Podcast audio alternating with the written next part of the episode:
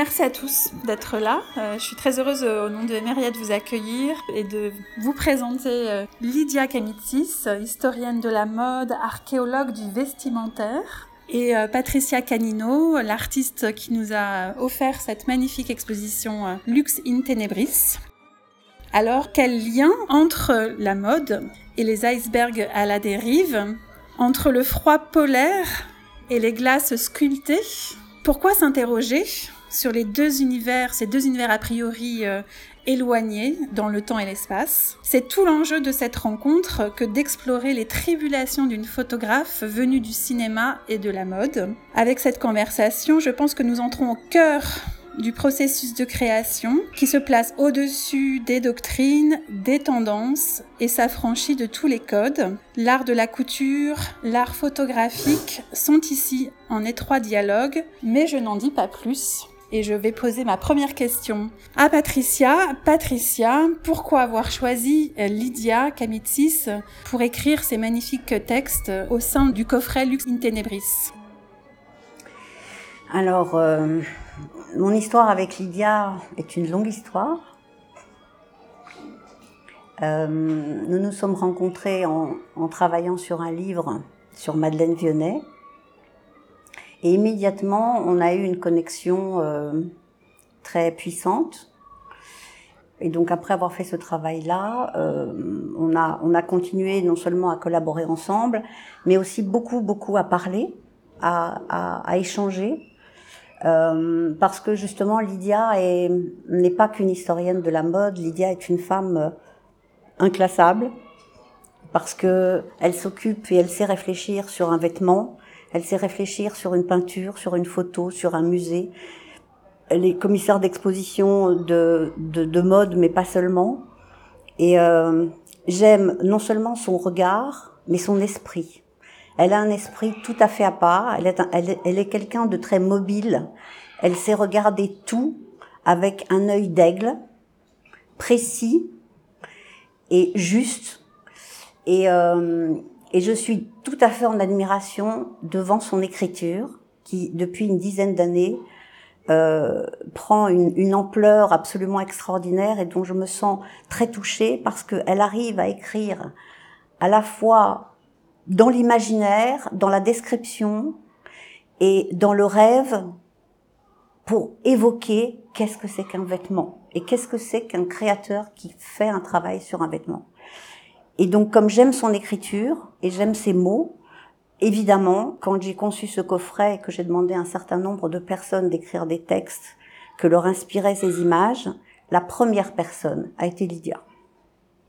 Ce qui, ce qui était très étrange d'avoir à écrire sur autre chose que la mode ou le vêtement, qui est quand même ma spécialité indépendamment de, l'amitié et de ce compagnonnage que nous avons ensemble, euh, je me sentais pas tout à fait légitime parce que c'est étrange d'écrire euh, sur les icebergs ou sur la photo qui n'est pas de mode en étant euh, archéologue du vestimentaire ou historienne de la mode.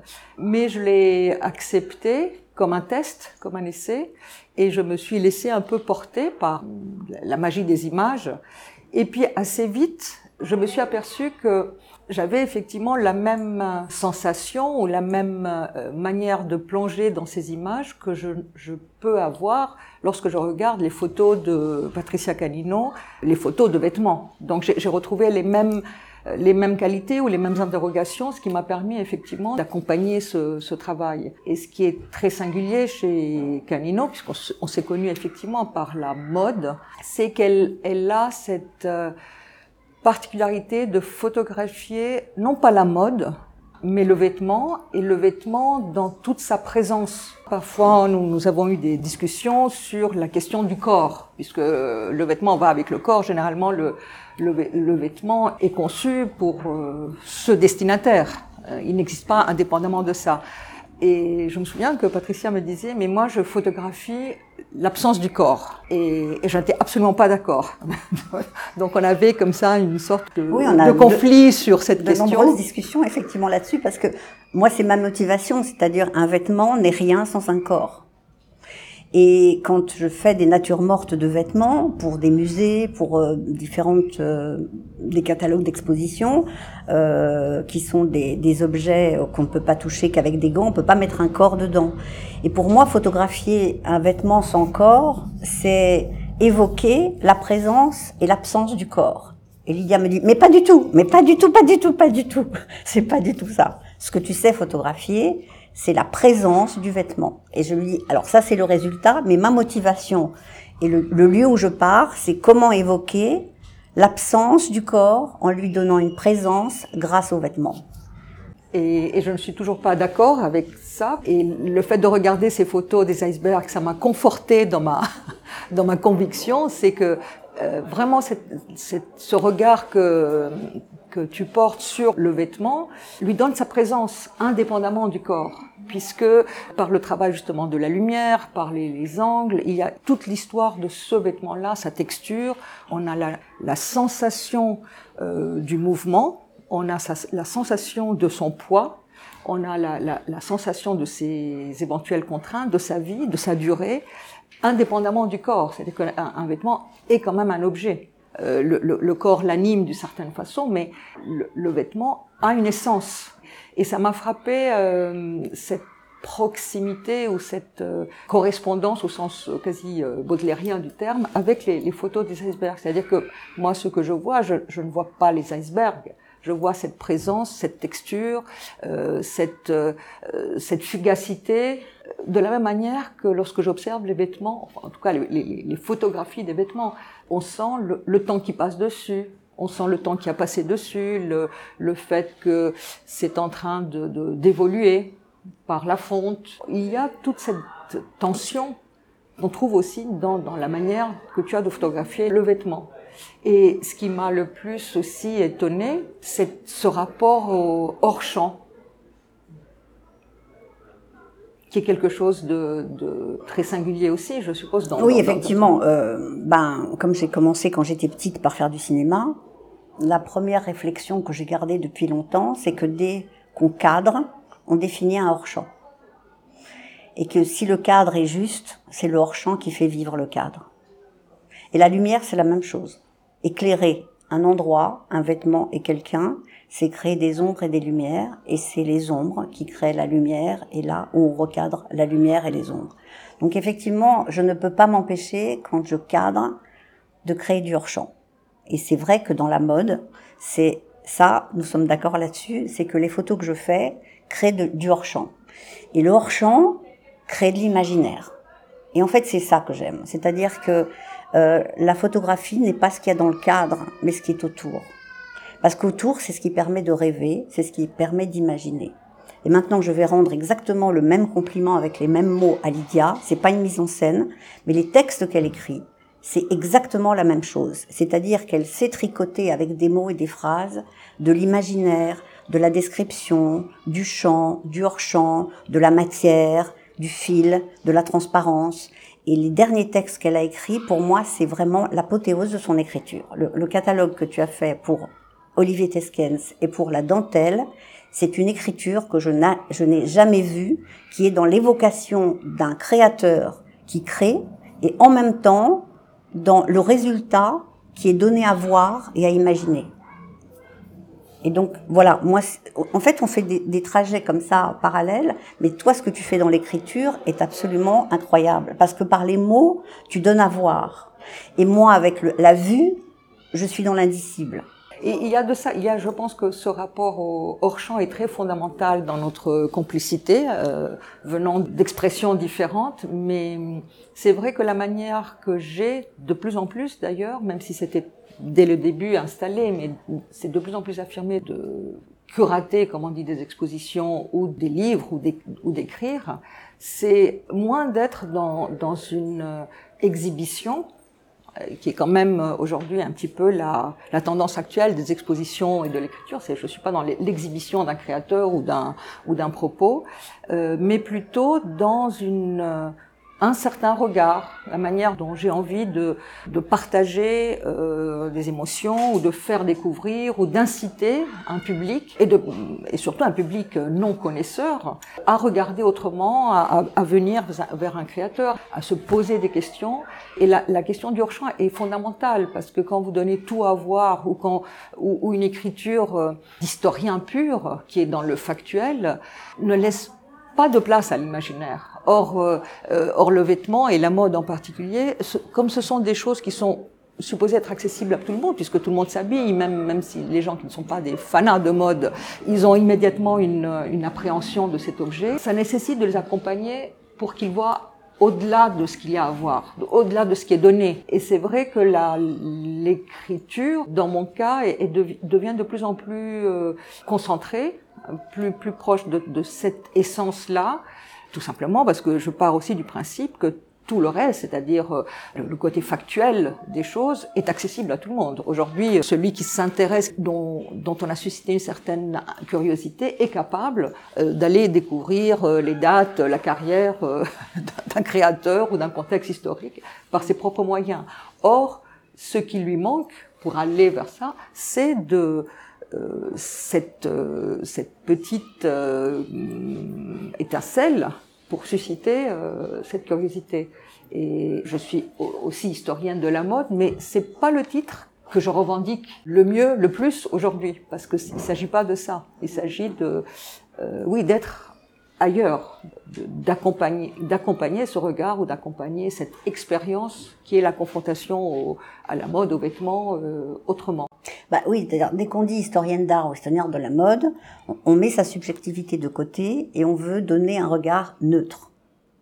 Et en fait, toi, tu fais l'inverse, c'est-à-dire tu donnes un regard justement qui est le tien, avec de l'émotion, avec de la connaissance, avec une façon d'aborder à la fois le rationnel et le sensible. C'est-à-dire que tu arrives à transmettre des informations sur des vêtements par le biais de la, sens, de la sensibilité et non pas que du rationnel. Et justement, on entre dans le vêtement par des portes secrètes et on commence à l'imaginer à travers cette façon que tu as de mélanger ces deux choses, c'est-à-dire à la fois la façon de penser rationnelle et en même temps une sensibilité de l'émotion. Moi, j'ai de l'émotion quand je lis tes textes, alors que les sur un d'art, en général, je m'ennuie. Bah oui, parce que tu mets, tu mets un regard émotionnel dans les choses. Et, et moi, s'il n'y a pas d'émotion, je m'ennuie. Moi, je suis archéologue de formation, voilà. archéologue et anthropologue. C'est-à-dire que mon intérêt est d'abord pour l'objet lui-même. Alors, le, le, vêtement, est, ça a été un accident, disons, enfin un accident euh, heureux, mais euh, mais je regarde de la même manière et j'ai les mêmes types de réflexes, qu'il s'agisse d'un vêtement, euh, d'une boîte de camembert, euh, une chaise, c'est du même ordre.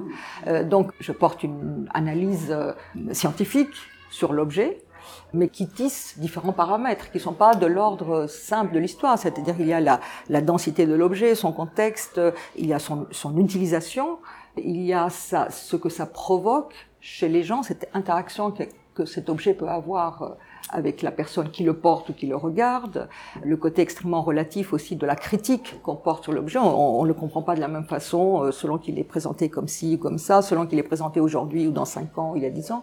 Donc ce sont des interrogations qui traversent mon analyse scientifique et qui sont nourris aussi par la nécessité, la mission que je me donne. Ma mission euh, n'est pas d'étaler ma science ou de donner mon point de vue. Ma mission en tant que, que curateur ou en tant qu'anthropologue ou archéologue euh, du vêtement, c'est bah, de découvrir de découvrir. Il y, a une, part exploratoire qui est fondamentale, mais l'exploration euh, pour soi-même n'a aucun intérêt. Euh, enfin, elle a un intérêt très personnel, mais en tant que professionnel, cette, cette part exploratoire, cette part de, de découverte, elle a comme visée d'être partagée. Mais quand je photographie un vêtement, je me sens aussi une mission. Alors moi, je, dans mon imaginaire, c'est la présence-absence du corps, certes, mais en même temps, j'ai la mission de faire vivre cet objet. C'est-à-dire, euh, c'est comme un portrait en fait. Je fais des portraits de vêtements, comme je fais des portraits des gens, parce que j'ai la mission de que les gens ressentent à travers cette photo, eh bien, euh, l'objet autrement. C'est-à-dire, c'est pas du factuel, c'est pas du scientifique, c'est pas ça. C'est effectivement entrer dans le vêtement par euh, par un autre biais, en fait. Oui, il y, a, un très joli mot qui dit tout ça, qui est lié à la photographie, c'est révéler. Oui, la révélation. Il y a la révélation, il y a, il y a une part un peu mystique ou ésotérique, c'est-à-dire révéler ce qui est caché et, et révéler euh, en termes de, de photographie, ça, ça, a aussi un sens très, très puissant. Donc, et pour en revenir encore aux, aux icebergs, euh, paradoxalement, moi, c'est avec les icebergs que j'ai j'ai pu mettre certains mots sur la manière justement d'analyser l'image du vêtement. Euh, ce, que nous sommes en train de dire aujourd'hui n'était pas aussi euh, explicite. Et c'est à travers justement la, la, contemplation de ces images d'iceberg que je me suis dit, au fond, c'est la même chose que le vêtement. C'est la même chose que que les, les, photographies que Patricia Canino fait des vêtements. C'est le, même regard. C'est le même regard. C'est ce qui me, ce qui me, me plaît et qui me touche. C'est un procédé exactement inverse des photographies de nature morte de vêtements, euh, puisque généralement euh, les, ces photos, elles sont réalisées en studio, donc la part, la, la, le cadrage évidemment, mais la lumière a une part fondamentale dans cette manière de, de révéler le vêtement. Et donc c'est une lumière qui est très contrôlée puisque Patricia euh, Canino vient du cinéma et donc elle utilise euh, de la lumière pour le cinéma. C'est encore autre chose. Euh, et moi, quand je l'ai connue, euh, c'était des photos qui étaient faites à la chambre. Donc euh, qui donne aussi une particularité à la, à la photographie des, des, des natures mortes de vêtements. Et, et, on regarde, et les icebergs, ce qui est, ce qui est magique, c'est qu'il y a cette même tension, cette même densité, cette même, ce même rendu, mais avec un procédé inverse, puisque la, puisque c'est pas en studio, et donc la lumière, elle n'est pas contrôlée, elle est incontrôlable. Oui, c'est-à-dire que quand, quand je photographie en studio, je mets des projecteurs et je mets en lumière et en ombre. Et quand euh, je travaille sur de, ces images-là que j'ai fait en extérieur, où la lumière, comme tu disais, est incontrôlable, eh bien, j'ai fait tout un travail après, de retour à mon studio, pour aller chercher la lumière à l'intérieur de l'image. Et donc de révéler la lumière à l'intérieur des icebergs, au lieu de l'apporter, j'ai dû la révéler, j'ai dû aller la chercher. Voilà, j'ai fait ce travail-là. Et ce travail-là étant fait, c'est vrai que moi, il y a une continuité entre mes images euh, faites avant ou après. Pour moi, c'est le même esprit, en fait. Oui, sans, doute aussi que le, travail que tu as pu réaliser avec euh, sur le vêtement t'a amené aussi à cette intervention sur les icebergs après la prise de vue. Oui, oui. Je, je, pense que, que on, on, sent dans ces dans ces photos des icebergs un regard particulier sur euh, la texture, sur euh, la matière, sur la matière, euh, volumes. sur le, le volume, le, les et, et, le mouvement aussi. Oui, oui. Et le hors champ et voilà, c'est les mêmes. Ouais. Bon, eh bien, tu fais de la révélation avec des mots, je fais de la révélation avec des images. Voilà, c'est ça. et nous nous révélons nous-mêmes. Et, et, nous, nous espérons bien pouvoir révéler à d'autres des choses intéressantes qu'ils ne voient pas ou qu'ils ne prennent pas le temps de voir.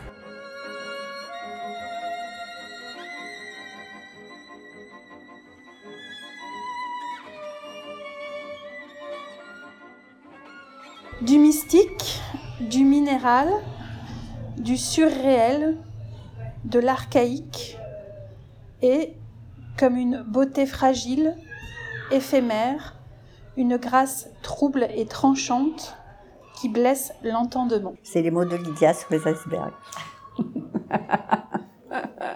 C'est les premiers mots qui ont été écrits sur ces images. Et tout est dit. J'ai peut-être une question pour toi, Patricia. Est-ce que justement, quand tu as réalisé ce travail face à ces icebergs, tu avais en tête des images précédentes de mode, de vêtements? Comment ça se Comment tu as vécu ces moments-là de prise de vue? Une de mes autres qualités, c'est que j'étais aventurière. C'est-à-dire, je quitte mon studio, je n'ai plus de pieds, je travaille à la main, je suis sur un bateau, je suis dans des conditions extrêmes, dans le froid, dans la glace. Donc, je suis dans des conditions exactement inverses que celles d'un studio. Donc, il a fallu que je capte des choses sur place dans un inconfort total que j'ai été rechercher. Et puis, quand je suis revenue, je n'ai pas touché à ces images pendant deux ans. Et deux ans après, je me suis dit, je dois faire quelque chose et je ne sais pas encore quoi. Et j'ai travaillé sur une première image que je détestais qui est celle-ci. Où en fait, une seule fois, il a fait un soleil bleu et un soleil comme si on était en Méditerranée. Je me suis dit, mon Dieu, quelle horreur. Et je me suis dit, je vais d'abord enlever le bleu. J'ai tout transformé en noir et blanc et je me suis dit, ah, là, je commence à trouver un chemin.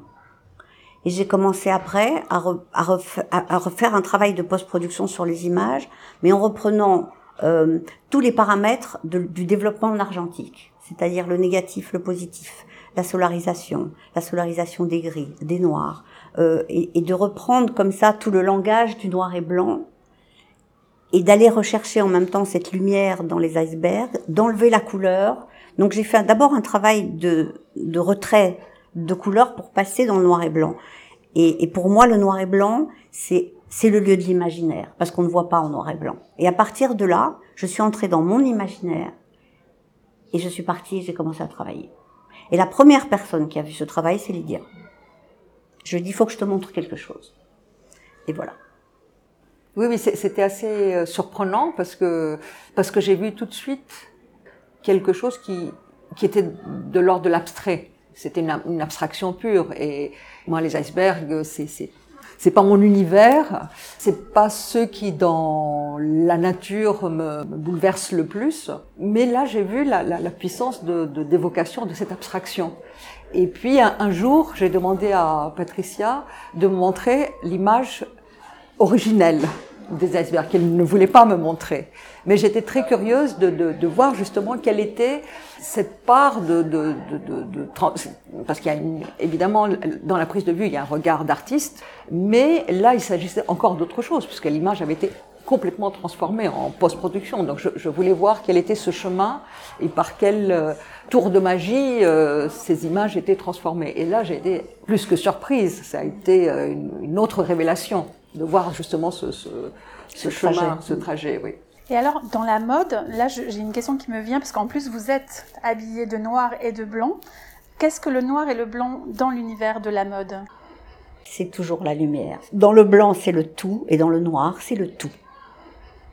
Mais moi, je crois que le, le, le, noir et le blanc, ce sont les, les couleurs, puisque ce ne sont pas des couleurs, mais qui, euh, qui révèlent le mieux la structure la couleur, elle, euh, elle perd l'essence, elle perturbe l'essence. Il y a trop d'informations. Alors qu'un vêtement en noir, ça ne pardonne pas. Madeleine Vionnet, qui est une de mes des grandes figures tutélaires de la mode, elle est insurpassable pour ça.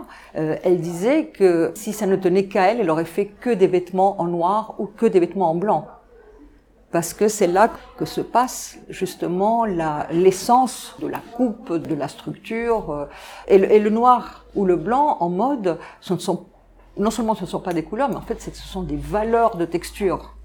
C'est quelque chose de très, euh, oui, de très, très fort. Et moi je reprends la phrase de Soulage qui dit ben, le noir c'est la couleur de la lumière.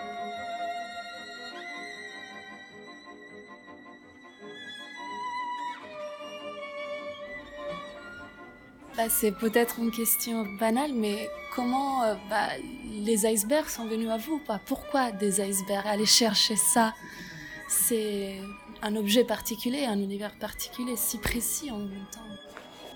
Je porte ces glaces, ces paysages depuis dix ans à peu près. J'ai une révélation. Et ça fait dix ans que je vais au pôle Nord, que je vais en Laponie, que je vais en Islande, que je vais à la recherche de ce froid alors que je suis méditerranéenne et en fait je déteste le soleil et j'adore le froid. Et en fait, la première fois que je me suis posée en Laponie, je me suis mis comme une ours blanche par terre à plat ventre et je me suis dit ah là c'est mon territoire. Et donc ça m'habite tout le temps. Depuis ce moment-là, j'y vais régulièrement et donc après les toundras de glace, après euh, euh, l'Islande avec euh, avec tous ces paysages très très puissants, j'ai voulu aller m'entourer de glace sur un bateau. Et j'ai voulu voir de près des montagnes de glace. Là, c'est un c'est un désir profond et en fait aujourd'hui je suis ravie d'avoir. Ça m'a pris cinq ans. Cinq ans pour réaliser un désir et de le réaliser. Donc, euh, c'est une joie profonde d'avoir des désirs et de faire tout ce qu'il faut pour les réaliser.